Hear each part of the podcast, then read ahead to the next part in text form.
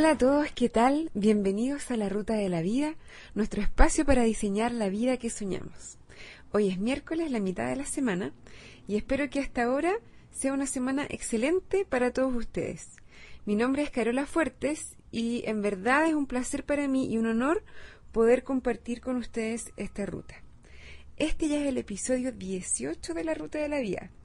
El tema de hoy es aprender a poner límites, parte 1, porque es un tema bien largo y yo creo que vamos a hacer unas tres partes para este tema. Y este tema me llegó por una necesidad personal. Yo les he dicho que este podcast lo hago tanto para ustedes como para mí.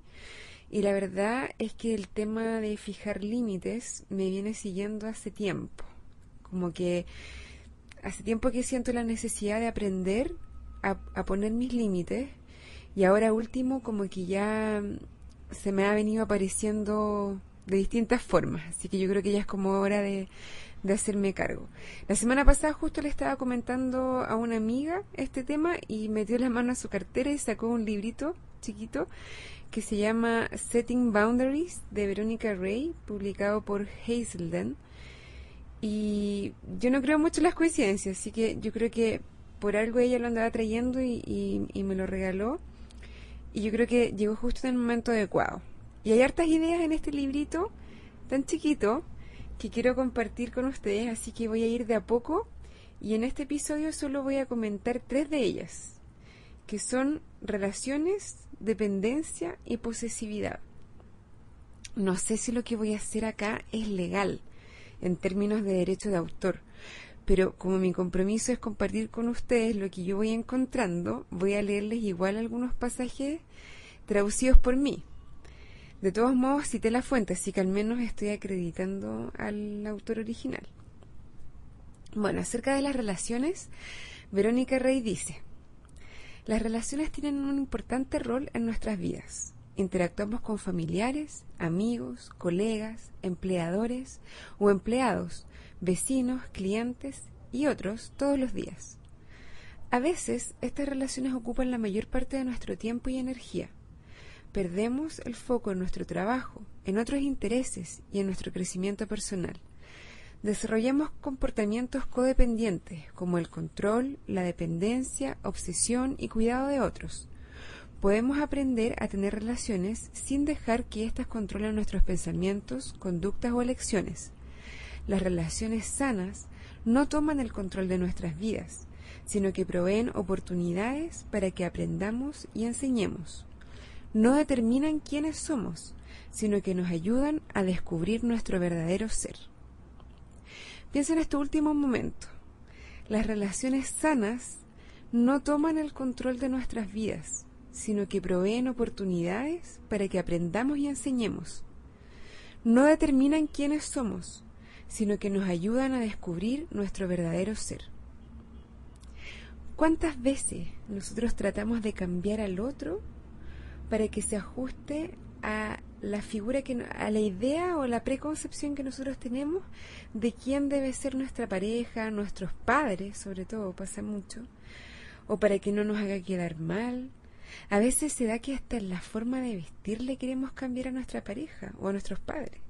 De alguna manera como que nos identificamos con nuestras relaciones, pero nuestras relaciones no determinan quiénes somos. Son vehículos para para crecer, son, son regalos que nos pone la vida para poder ejercitar cierta, por ejemplo, la paciencia, la aceptación. No tenemos que ver las relaciones como, como una forma de identidad, sino que no, no determinan quiénes somos. Hoy estaba revisando El Poder de la Hora, el libro de Eckhart Tolle, que les he comentado otras veces antes, que si no lo han leído, léanlo porque eh, a mí me cambió la vida. Y en el capítulo, en el capítulo justamente de las relaciones, dice algo así como, no tengo el libro aquí en este momento como para leerles, pero más o menos dice que si uno enfocara las relaciones, y en especial las de pareja, como una oportunidad para crecer, para aumentar su conciencia, y no como un vehículo hacia la felicidad, la relación sería mucho mejor, porque uno no estaría esperando que el otro lo haga feliz a uno, sino que estarían ambos en un camino, en una especie de laboratorio ayudándose mutuamente a ejercitar el amor, a ejercitar la paciencia, la aceptación, el perdón. La oportunidad que te da el otro al estar en una relación contigo es un regalo, es un verdadero regalo. Es una relación donde como en la vida ambos son maestros y ambos son estudiantes. ¿Qué dice el librito este sobre la dependencia? Dependencia. Cuando nos sentimos cercanos a alguien, podemos creer que los necesitamos para nuestra felicidad. Tememos perderlos porque pensamos que nuestro bienestar depende de esa relación. Nuestro miedo nos puede hacer comportarnos de maneras que creemos que van a asegurar que esa persona se quede con nosotros. Podemos enfocar toda nuestra atención en complacerlos. Podemos renunciar a nuestras propias opiniones, elecciones, deseos y necesidades Puede ser que entremos en pánico cada vez que estamos lejos de esta persona. Es posible que confundamos este tipo de dependencia con amor. Podemos incluso creer que esta desesperada necesidad es prueba de amor. Pero el amor saludable, maduro, no nos hace menos de lo que somos individualmente. El amor maduro mejora quienes somos y cómo somos ya en este momento. Nuestra felicidad nunca puede venir de otra persona viene de cuidar de nosotros mismos, de aceptar la realidad y permitirnos crecer. Uf, para serles sincera, yo me sentí bien tocada con este párrafo. La verdad es que muchas veces me he sentido así y ahora me estoy dando cuenta de que las relaciones de dependencia no son para nada sanas. Siempre se dice que para amar a otros, primero uno debe amarse a sí mismo. Y yo pensaba que estaban equivocados, que sí se podía amar mucho a otros sin necesariamente amarse tanto uno. Pero la verdad es que no es un amor saludable. Se generan relaciones tóxicas en las que tarde o temprano explota el drama. Si, si generas este tipo de, de, dependencia, puede ser que te empieces a sentir usado, usada en algún momento. Tarde o temprano vas a sentir que la relación no está equilibrada o que tú estás dando mucho más. Incluso puede que sientas que es injusto, pero nadie más te puso en esa situación aparte de ti.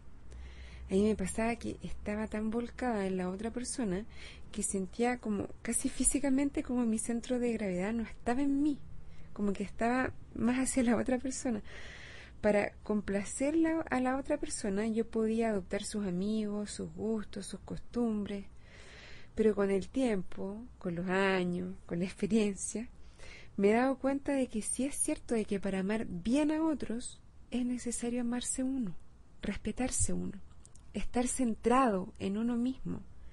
Desde ahí se puede entregar todo el amor del mundo, porque amándose uno puede entregar amor sin sentir que pierde algo. ¿Qué dice el libro sobre la posesividad? Nadie puede nunca poseer a otra persona pero a veces podemos sentir como si esto fuera posible. Podemos sentir que tenemos que controlar a alguien porque lo amamos. Podemos creer que si ellos nos aman, entonces debieran pasar todo su tiempo con nosotros y renunciar a otras amistades e intereses. La posesividad significa que no aceptamos la individualidad de la otra persona por miedo a ser abandonados y desconfianza hacia otros, nos sentimos amenazados por sus otras relaciones o intereses. No creemos que van a volver a nosotros después de que hemos estado separados, o pensamos que van a encontrar a alguien, aparte de nosotros, que les guste más si miran a su alrededor. Podemos dejar atrás la posesividad cuando aceptamos la responsabilidad por nuestro propio bienestar nos daremos cuenta de que somos íntegros y completos en nosotros mismos, listos para amar a otros sin necesidad de poseerlos. A mi modo de ver, ya hablando yo como Carola, la posesividad tiene mucho que ver con la inseguridad, con la baja autoestima, con, la sensación de que no nos bastamos nosotros mismos para estar bien. Pero si logramos asumir que estar bien es nuestra responsabilidad y que no necesitamos a nadie para estar felices, podemos empezar a disfrutar al otro en lugar de necesitarlo. Por otro lado, tampoco es justo para el otro ser humano que yo le entregue esta tremenda carga, El, por ejemplo, el no puedo vivir sin ti o te necesito. También son formas de querer controlar al otro, pero desde el rol de la víctima. Y si la otra persona tampoco está bien centrada, puede como que enganchar con la satisfacción que le da el ser necesitado de esa manera. Pero, bueno, se pueden imaginar que en el mediano o largo plazo esa relación va a reventar porque no es sana. Otra cosa importante es asumir, sobre todo cuando uno está en una relación con alguien posesivo o con alguien dependiente o cuando uno es posesivo o dependiente, que para poder salir de esa, de esa situación es trabajo de uno. Nadie te puede ayudar si es que tú no quieres cambiar esa situación. No, no puede alguien venir y arreglarte. Tú tienes que querer arreglarte, tienes que querer tener una relación sana y hacer tú lo que sea necesario, pero no lo pueden hacer otros. Nadie puede hacerlo por ti. Es tu responsabilidad. Ahora, lo bueno es que aunque uno en, un, en algún momento dado esté en una relación un poquito enferma o, tóxica o no completamente sana, se puede sanar esa relación no significa que, haya que terminarla y buscar otra y empezar desde cero y tratar de empezar bien, sino que uno puede mejorar la relación en la que está. Pero lo primero es ser consciente, observarse uno mismo, si es que uno está cayendo en estos comportamientos. Y si está cayendo en estos comportamientos, conversar con el otro también te puede ayudar, pero el trabajo más importante es personal. Bueno, Llegó la hora de despedirme hasta el viernes.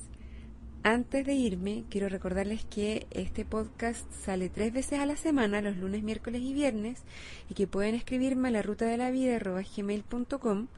También está funcionando el blog la ruta de la vida podcast.blogspot.com. Ahí también me pueden dejar comentarios, sugerencias de temas, si es que quieren que, comentemos algún tema en particular, eh, críticas, lo que sea. Y si es que me están ustedes escuchando por iTunes y sienten que quieren hacerlo, también eh, les agradecería si pueden dejar algún, algún review en iTunes. Ahora los dejo hasta el viernes con la tarea de observar sus relaciones y sus comportamientos para poder corregirlos a tiempo y así poder construir relaciones saludables. Y como siempre les deseo un buen viaje.